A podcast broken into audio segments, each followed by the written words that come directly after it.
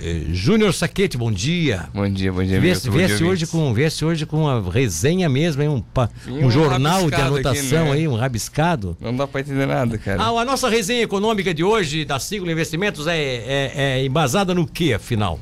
Vamos continuar discutindo a guerra? Vamos discutir o, o que tem de economia, quais são os motivos aí da semana passada. Deu uma, deu, uma, deu uma guinada aí, ao contrário? Você achava que podia ser pior, a coisa não, não é tão ruim assim? Parece que o dólar tá, restabeleceu. Como é que então, você pode a gente isso? teve uma semana passada marcada por alguns pontos. O que que seria? É, a guerra ainda continua, parece que na- nas redes sociais diminuiu um pouco, né? A gente não escuta tanto notícia quanto É. isso, mas é que vai passando o tempo a gente vai esquecendo, né? O brasileiro vai trocando as ideias, o mendigo aí é o foco principal da Mas eu acho, que, eu acho que o mundo todo também é meio É, assim, né? O mundo uma- todo é meio assim, né? É que conflitos por lá, querendo ou não, são, são normais, já existem. A gente convive com conflitos durante anos lá. o que realmente É, no, preocupa. Nos Balcãs e naquela região ali da, da, da, da, da, antiga União Soviética, né? É, é, são, são territórios sem muitas fronteiras, né? Então a dominância por terra é algo que existe desde sempre. Então, Sim. Estados Unidos foi privilegiado, que tem um Canadá que é mansinho, México que tem mar dos lados. Então, a Rússia lá, querendo ou não, eles têm bastante países para poder Pra poder confrontar a eles e entrar. É. E vendo o mapa da Rússia, a Rússia fica mais. Assim, a Rússia povoada fica mais na parte da Europa. O resto ali é Sibéria e tudo mais, não consegue. Pois povoar. é, né? A Rússia é enorme E não é utilizado. e não é utilizada, né, cara? Que loucura que é aquilo, né? Então, o que, que aconteceu com a guerra? Que a maior preocupação agora, a parte econômica, é a inflação. Então, assim, até eu estava conversando com meu sócio agora de manhã, tem colegas aí nos Estados Unidos, já morou lá também, disse que o galão do combustível lá dobrou de preço. Dobrou de preço. Dobrou de preço. Tá mais caro do Se que era aqui. 1,50, virou 3. Não. Eu acho que continua sendo, eu acho que mais barato, mas ele dobrou de preço. Dobrou de preço. assim, o Porque a combustível inflação é... é- alta lá também. O problema não é só Brasil, é a inflação no mundo inteiro. Então isso causa problema. Produto importado vai ter inflação, porque É. tem custos, os custos todos aumentaram. Pra quem vende pro exterior é bom porque o dólar fica um pouco mais alto, mas também é, problemático, né? Então, assim, o dólar. É, vamos falar um pouco do dólar. Trouxe aqui a correlação para ver. O dólar neste ano já caiu 15%. Já. Tá. Comparação ao real. Na verdade, não foi o dólar que caiu, o real que valorizou, né? O real Então, valorizou. O real teve um déficit de quase 30% na pandemia. No começo da pandemia, a gente não tinha conseguido se recuperar. Outros países emergentes tinham conseguido e a gente não.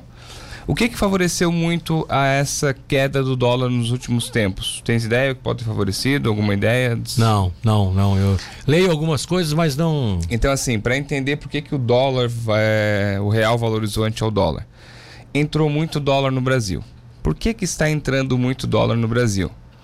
Querendo ou não, eu acho que a gente deu um passo certo ao começar a aumentar a taxa de juros no passado. Então, Sim. metade do ano passado, a gente já viu que a inflação não era algo transitório e o Banco Central já começou a estimular o aumento do, da taxa Selic para controlar a inflação.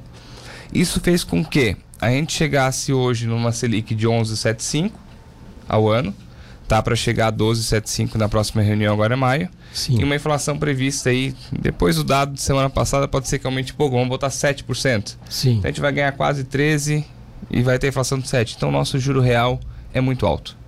Sim. Então isso faz o quê? O pessoal, opa, peraí. Brasil, país emergente, tem várias questões de risco, como qualquer outro país, mas pô, tá pagando juro real legal, então todo mundo começa a colocar dinheiro aqui dentro, dólar. Ou seja, os investimentos retornaram. Isso. Como a Talvez até num número maior do que em outros países. Não, maior porque a Rússia, como ela é par nosso, par que eu digo, ela é igual para o investidor. É um país emergente, Sim. país rico em commodity, maior parte vem disso. Então, economicamente são pares. É, os investidores tiveram que sair da Rússia e foram para onde? Para o Brasil. Brasil. Então vieram para cá. Agora, o que, que pode é porque acontecer? lá, porque lá eles estão proibidos até de investirem lá, né? Sim, Agora é um. E outra, essa- fechou, fechou mais duas fábricas de paládio semana passada lá. Paládio é um, é um minério utilizado na fabricação de veículo. Sim. E fech- o fechamento dessas duas fábricas aí fez o paládio subir 13%.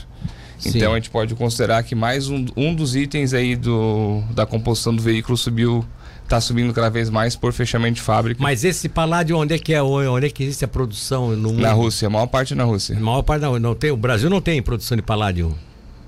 Posso até pesar quantos por cento a gente é, mas não é autossuficiente. Não é autossuficiente. Tá, Então, então assim- isso significa que isso vai aumentar ainda mais então, o valor assim, dos enquanto, carros? enquanto houver este conflito que tiver esses bloqueios de compra e venda ou transações, a inflação vai subir.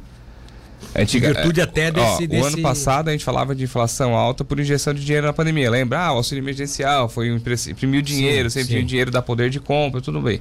Então o pessoal no passado teve poder de compra muito alto, oferta e demanda, o pessoal estava comprando muito, os preços subiram. Agora os preços estão subindo porque não tem. Está faltando.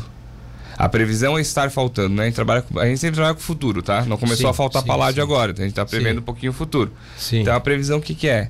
Se continuar esse conflito, vai ter escassez em muitos mantimentos. Tendo escassez, o preço sobe. O preço sobe, as taxas têm que subir. Os Estados Unidos já falou o quê? Que na próxima reunião não vai subir mais 0,25, vai subir 0,5. Os Estados Unidos. Isso. Eles são desde 2008 sem subir juros, tá? O juros lá é um pouco diferente do nosso. O nosso é juro fixo, 11,75 tá agora. Lá é por banda. Ó, varia de 0 a 0,25. Isso está desde 2018. Então, na reunião passada, eles subiram, foi dia 16 de março, se não me engano, subiram 0,25, foi para 0,5. Agora já disseram o seguinte: 0,25 não dá mais, vão ter que subir para 0,5. Ou seja, vai a 1. Vai, isso, vai a 1. Vai a 1. Algo, então, algo quase que inacreditável. Então pensa, de 0,75 para 1, mais que dobrou.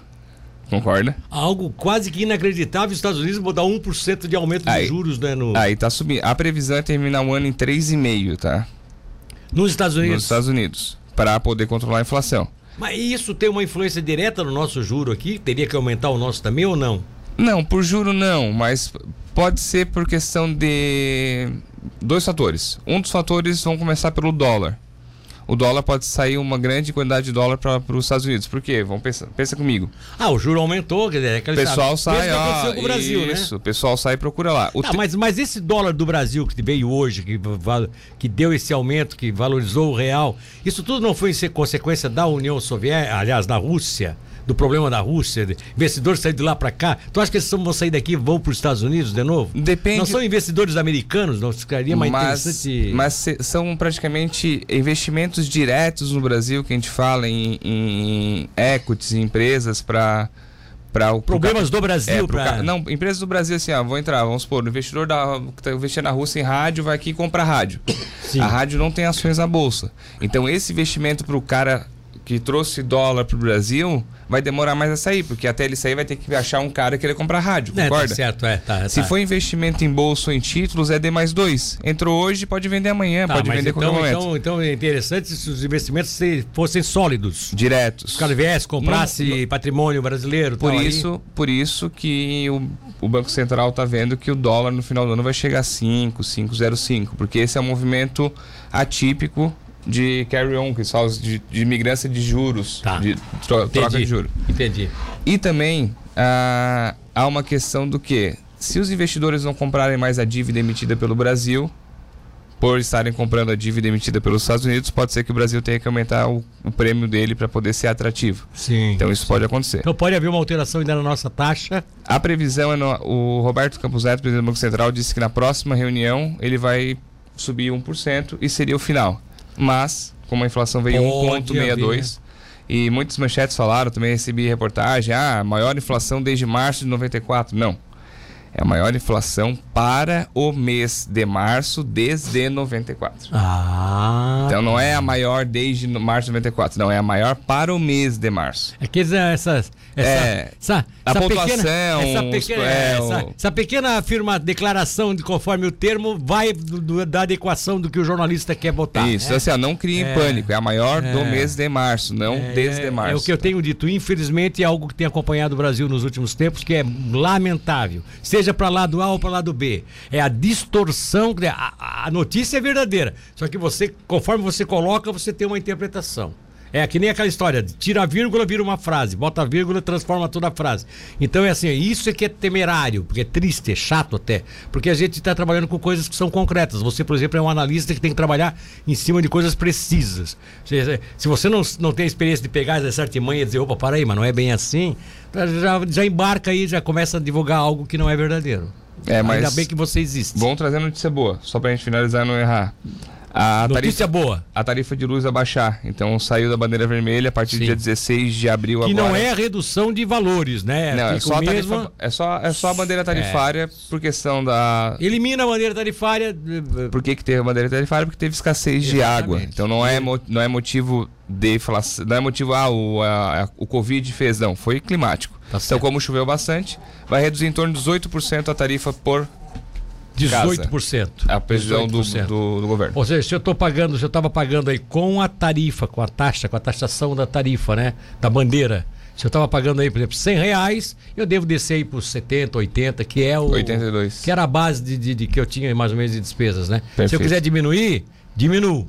Consumo Isso, menos. isso vai ajudar nos dados da inflação no mês que vem. Então, Vai, vai dar uma uh, arrefecida, vamos dizer assim. Perfeito. Obrigado, meu querido. valeu, um abraço.